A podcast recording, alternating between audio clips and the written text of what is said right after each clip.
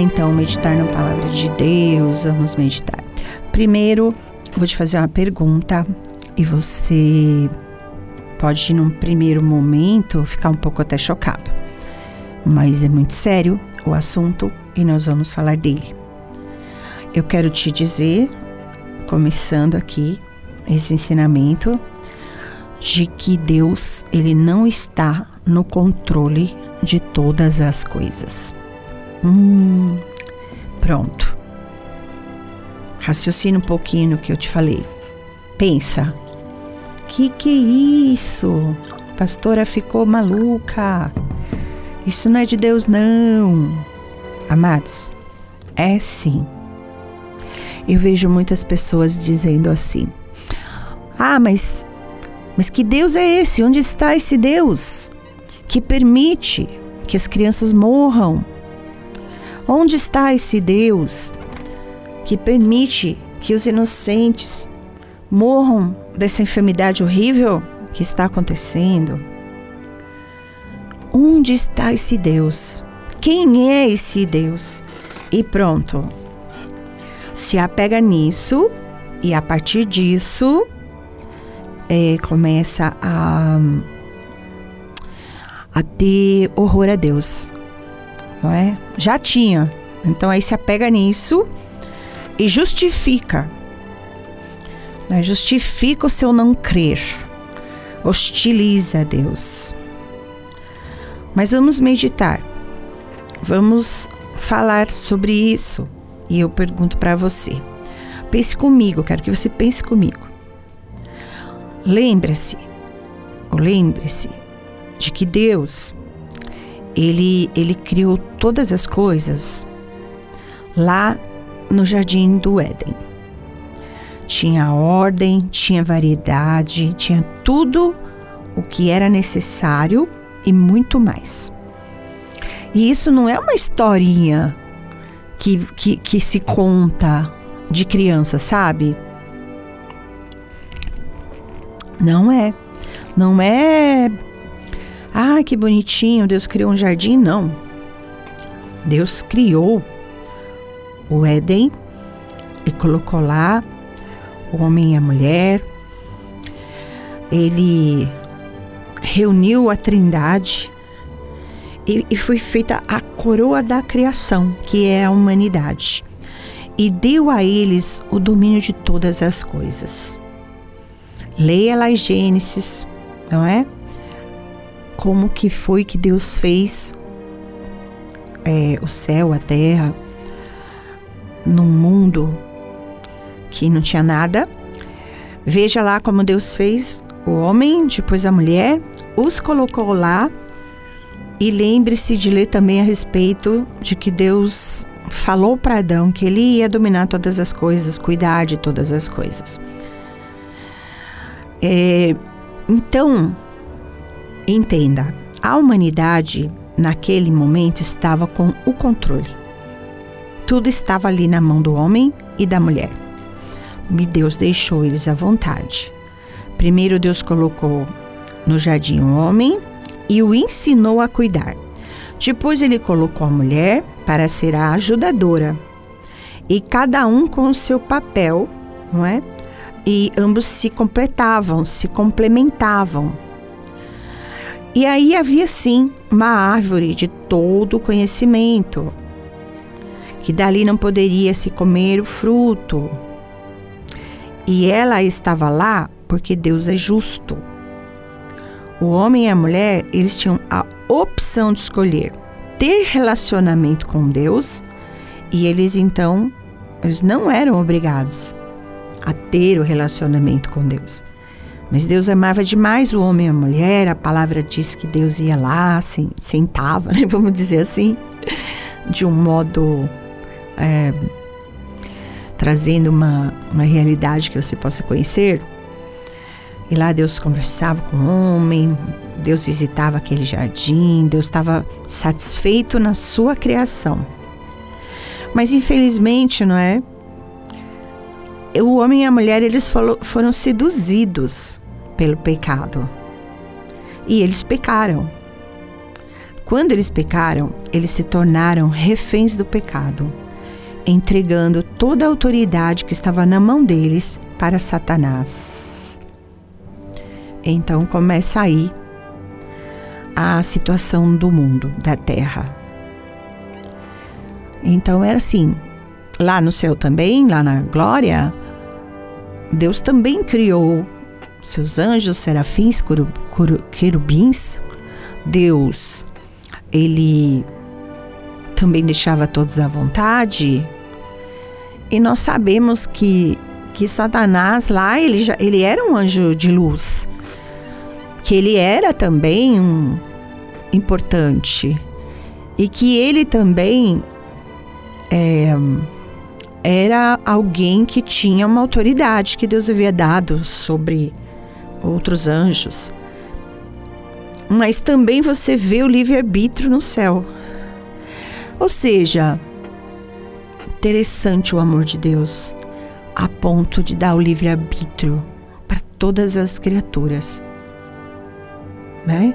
Para todos os seres humanos. Os animais, eles não têm a inteligência de pensar, é diferente. Mas Deus deu o cérebro para nós, para nos deixar à vontade para escolher. Amém? E lá no céu houve aquela divisão, não é? Um terço do céu se rebelou junto com Satanás e, e seguiram-o. Assim o homem e a mulher também foram seduzidos e pecaram. Aí você pergunta, mas Deus não sabia que eles iam pecar? Deus deu o livre arbítrio por amor. O mesmo livre arbítrio que você tem hoje de escolher. Entenderam como que funciona? Acaba que isso é uma lei espiritual. Quem obedece está obedecendo a lei espiritual. Quem não obedece está quebrando princípios. E é assim que as coisas começaram. Então, infelizmente, quando Adão e Eva foram seduzidos e resolveram pecar, o controle que estava mãos, nas mãos dele passaram ao diabo. O diabo passou a ter o controle aqui da terra. Eu penso que era uma questão de tempo, de relacionamento, de construção, em que Deus ia tornar homem e mulher conhecedores de todas as coisas. Era o propósito de Deus. Infelizmente, Adão e Eva eles optaram pelo atalho. Eles queimaram etapas, não esperaram em Deus e desobedeceram às instruções de quem os criou. Então, aquela árvore ali representava né, todo o conhecimento de que eles também teriam o poder, mas dentro de uma obediência a Deus. Então o homem abriu uma porta para o medo, para a culpa, para a mentira, para o pecado e todos os outros abismos, né? Que trariam a desobediência e o pecado. Então foi necessário que eles se afastassem daquele lugar. E esse lugar nós entendemos como a presença de Deus. Nós sabemos que não há como viver em pecado e ter comunhão com Deus, porque Deus não tem parte com o pecado. Então Deus, na sua infinita, infinita bondade e misericórdia, ele nunca foi pego de surpresa, não é? Então ele teve, ele tinha já um plano de salvação para a humanidade que infelizmente estava condenada por por motivo do homem e da mulher desobedecerem. Os primeiros, né? Seres humanos, os primeiros que foram criados por Deus. Você concorda comigo que o óbvio era eles não desobedecerem? Então, dentro deles tinha a mesma coisa que tem dentro de nós. Nós temos raciocínio, nós temos memória, e nós pensamos e nós temos emoção, tudo é produzido no cérebro. Inteligência. Então, é, eles tinham as mesmas coisas que nós temos, eram imbuídos das mesmas ferramentas. Então, poxa, quem me criou? Foi Deus. Olha o lugar em que eu estou. Olha o que Deus me deu. Por que, que eu vou desobedecer? Por quê? Você que é um cristão autêntico no sentido de de ter essa consciência, né, de quem é Deus, quando você conheceu Deus, aceitou o Senhor Jesus Cristo, qual que é a sua guerra daí para frente? É não desobedecer e não entristecer o coração de Deus, certo? Nós somos assim. Então, existe dentro de nós uma luta entre a carne e o espírito, e nós temos que matar a carne todo dia. Eu estou aqui nesse microfone porque hoje eu matei a minha carne. Concorda? Eu podia estar dormindo até agora. Eu podia estar fazendo as minhas coisas. Não é vir mais tarde. Porque eu tenho um horário assim que que começa, por exemplo, às 11 horas e não tem hora para acabar. Eu vou depois das seis, das sete, das oito, tô tranquila. Meu tempo todo é para o trabalho, mas até às onze eu tenho deveres e obrigações com a minha vida, com as coisas pessoais, a minha casa. E, e concorda que eu podia ter preguiça de estar aqui falando com você? Porque eu não fico aqui falando com você por orgulho, por soberba, porque olha, eu sou a pastora Leda, não. Eu estou aqui para falar da palavra de Deus. Eu gosto de falar da palavra de Deus com você. Eu quero dividir o que eu sinto, o que eu tenho no meu coração, o que eu aprendi, não é? Então, pense a respeito disso. Então, todos nós temos isso dentro de nós. Todos nós, e nós temos que escolher. E nós temos que sacrificar os nossos desejos. Isso em relação a tudo, a dinheiro, a tudo. Você tem o seu salário, é, você dar o dízimo, você sacrifica a sua carne. Porque você podia pegar esse valor, podia gastar em chocolate e satisfazer a tua carne. De chocolate porque eu adoro chocolate, né? Mas não. Nós temos ali dentro de nós é o dízimo, é para casa do Senhor, é para abençoar a obra. Então, nós fazemos isso e agradamos o coração de Deus, mas não é uma troca, é natural. Então, quem está em primeiro lugar na minha vida? E assim eles tinham esse, esse eles podiam ter tido esse comportamento, porque eles eram inteligentes, eles conheciam Deus. Eles viram que tudo ali girava em volta de um de uma atmosfera espiritual. Mas não resolveram pecar como muitos. Deixa Deus em segundo plano em várias áreas da vida.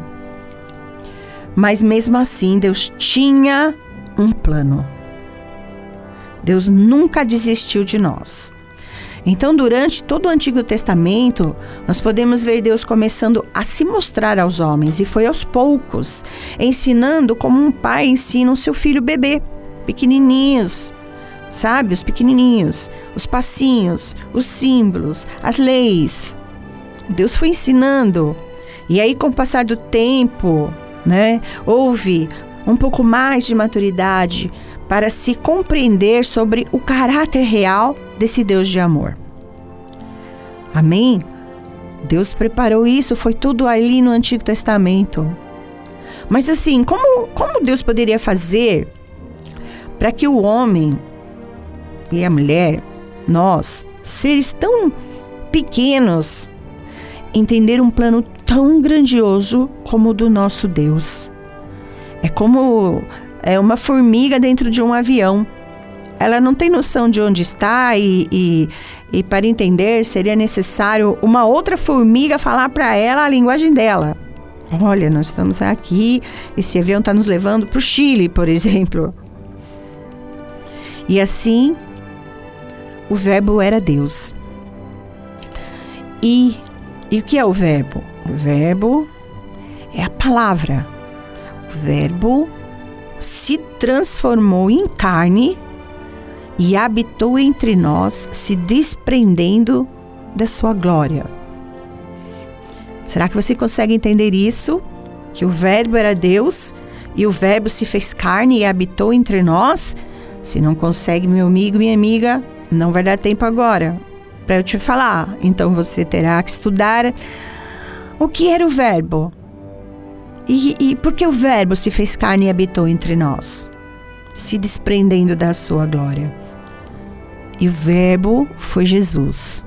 Ele veio como homem, ele foi tentado como Adão e Eva, como eu e você somos, mas ele não pecou.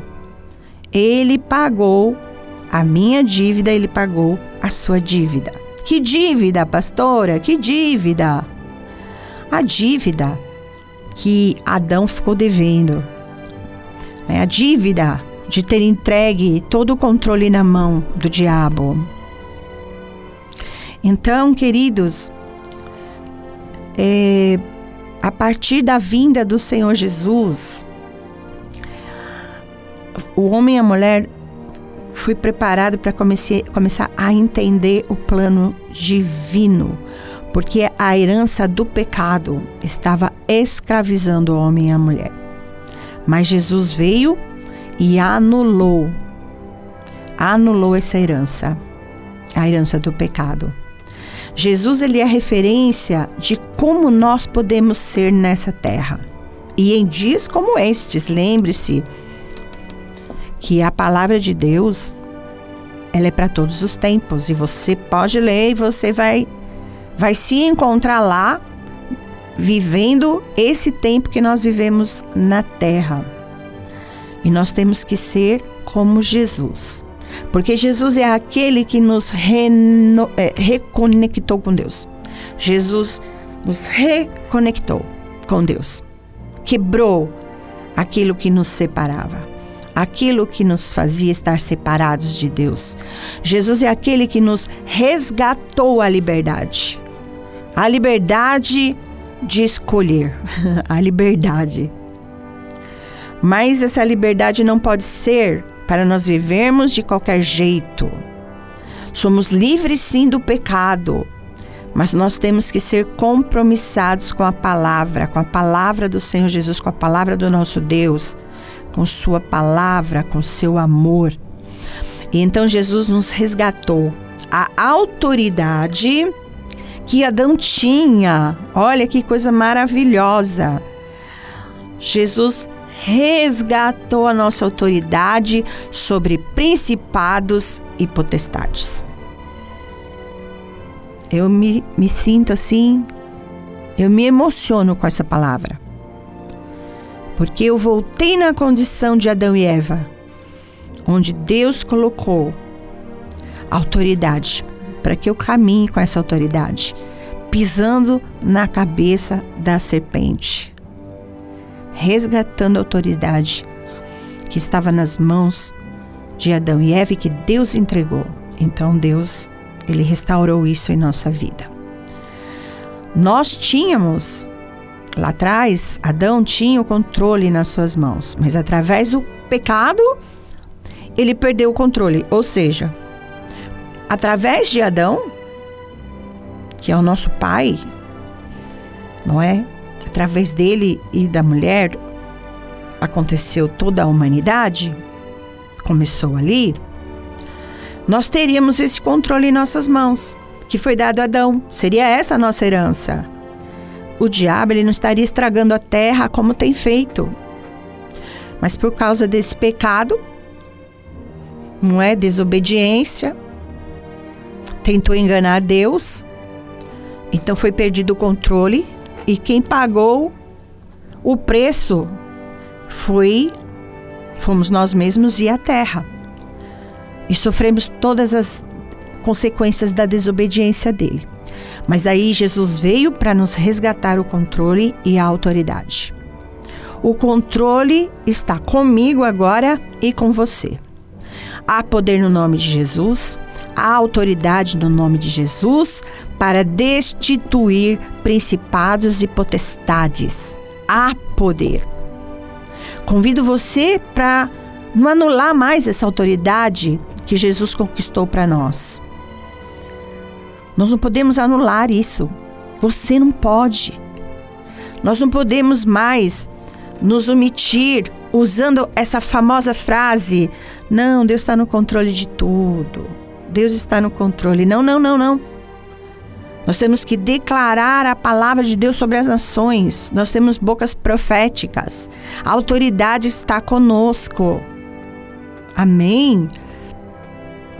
Então você pode orar, você pode clamar, você pode viver uma vida abençoada, você pode declarar na sua casa: aqui ninguém vai pegar o Covid, aqui não entra, em nome de Jesus. As minhas portas, os meus umbrais, está lavada pelo sangue de Jesus.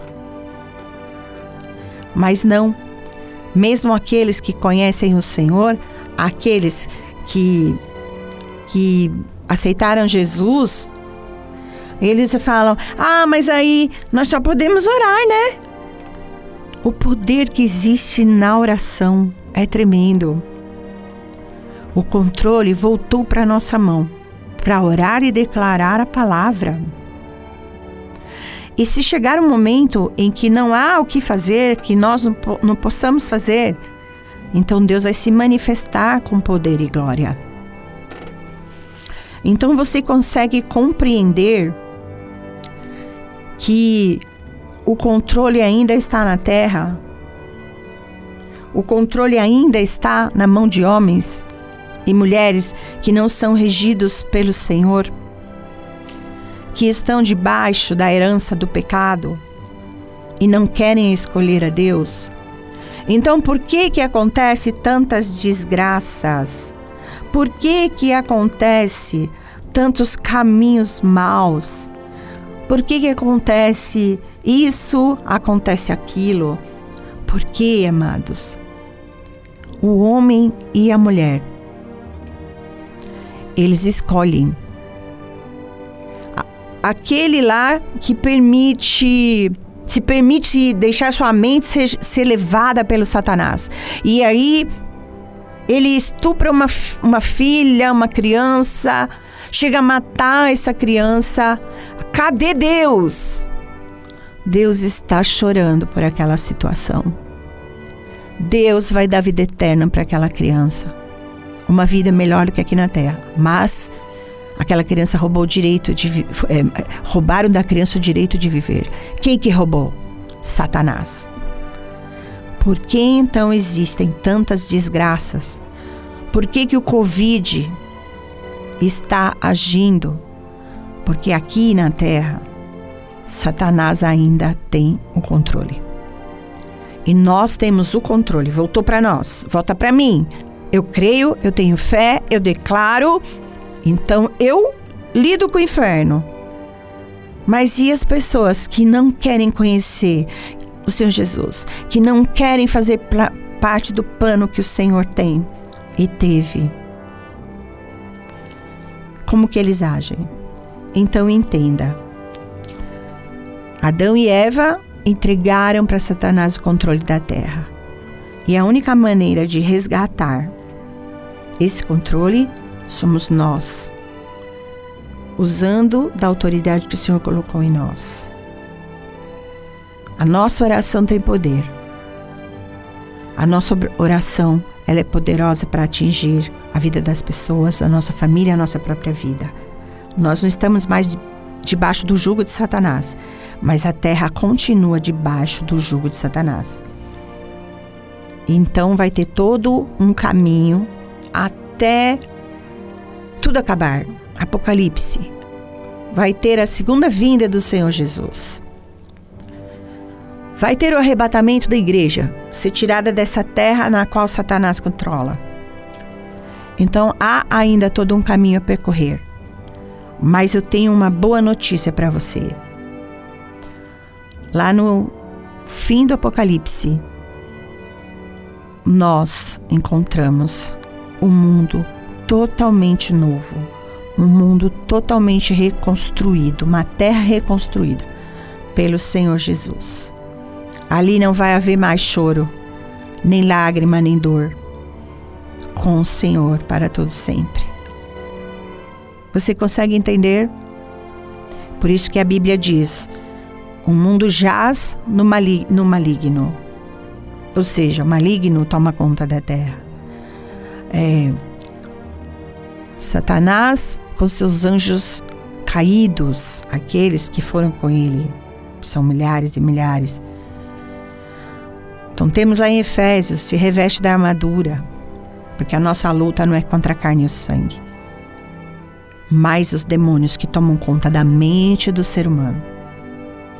E aí eu volto naquele assunto que eu falei aqui logo no comecinho, é, a respeito de você, mãe, você, pai, não ser uma ferramenta do inferno na sua casa. Deixar de dar amor, compreensão, ensinamento para a criança, para que ela aprenda da palavra de Deus e ela se torne um adulto cheio de autoridade, se torne alguém que aceite sobre ela o domínio do Espírito Santo de Deus e que não venha a ser um agente de Satanás aqui na terra. Satanás está cheio de agentes, cheio de agentes nesse mundo. Satanás está governando a vida daqueles que não querem Jesus. Portanto, vigia. Portanto, vigia. Vigia.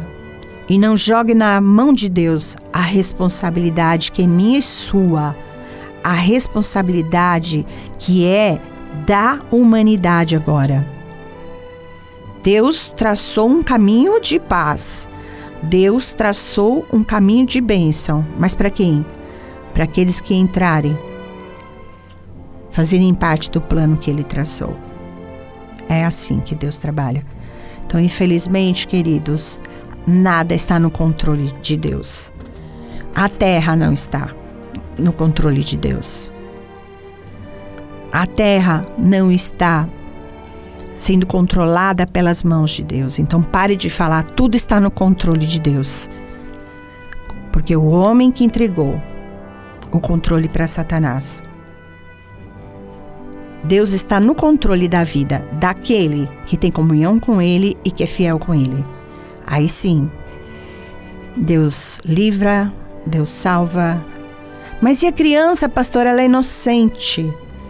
A criança é vítima de demônios, de pessoas perturbadas, pessoas doentes mentais, onde Satanás faz uma festa. Ah, mas aconteceu isso. Olha lá a guerra que está lá em Israel. Sim, olha lá a guerra. Homens e homens lutando por terra, homens e homens, duas nações lutando por domínio. Deus está nesse negócio? Não. Deus não está. Deus está no controle da terra onde não tem vacina? Aqui no Brasil? Não, Deus não está. Homens erraram.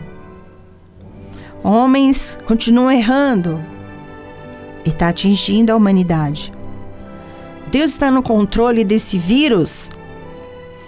Aliás, ao contrário do que você pensa, Deus já havia nos avisado na palavra de tudo que estaria acontecendo nos últimos tempos.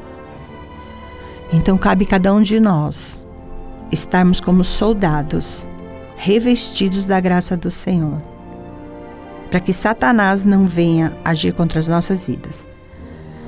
O controle, infelizmente, está na mão do diabo, o mundo já é maligno, mas nós somos aqueles que temos domínio sobre a nossa vida, temos autoridade e podemos clamar ao Senhor e podemos clamar. E o diabo nos surpreende todos os dias, cometendo tantas desgraças. Eu costumo dizer: mente, mente influenciada pelo maligno. Pense melhor a respeito disso e nós voltamos a conversar sobre esse assunto um outro dia, né? Em um outro momento. Mas pense a respeito de tudo isso. É muita informação. É muita informação. E você precisa ser convencido, mas pela palavra de Deus. Então vamos deixar Deus agir, pede ajuda ao Espírito Santo E nos procure se quiser. E nos procure para que a gente possa ajudá-lo a compreender melhor. Inclusive, isso também é tema de, de assunto de curso né, que nós temos no Instituto Luiz Palharim e que vai ser colocado em prática no próximo semestre, tá bom? E assim nós vamos caminhando, crendo, confiando e esperando em Deus.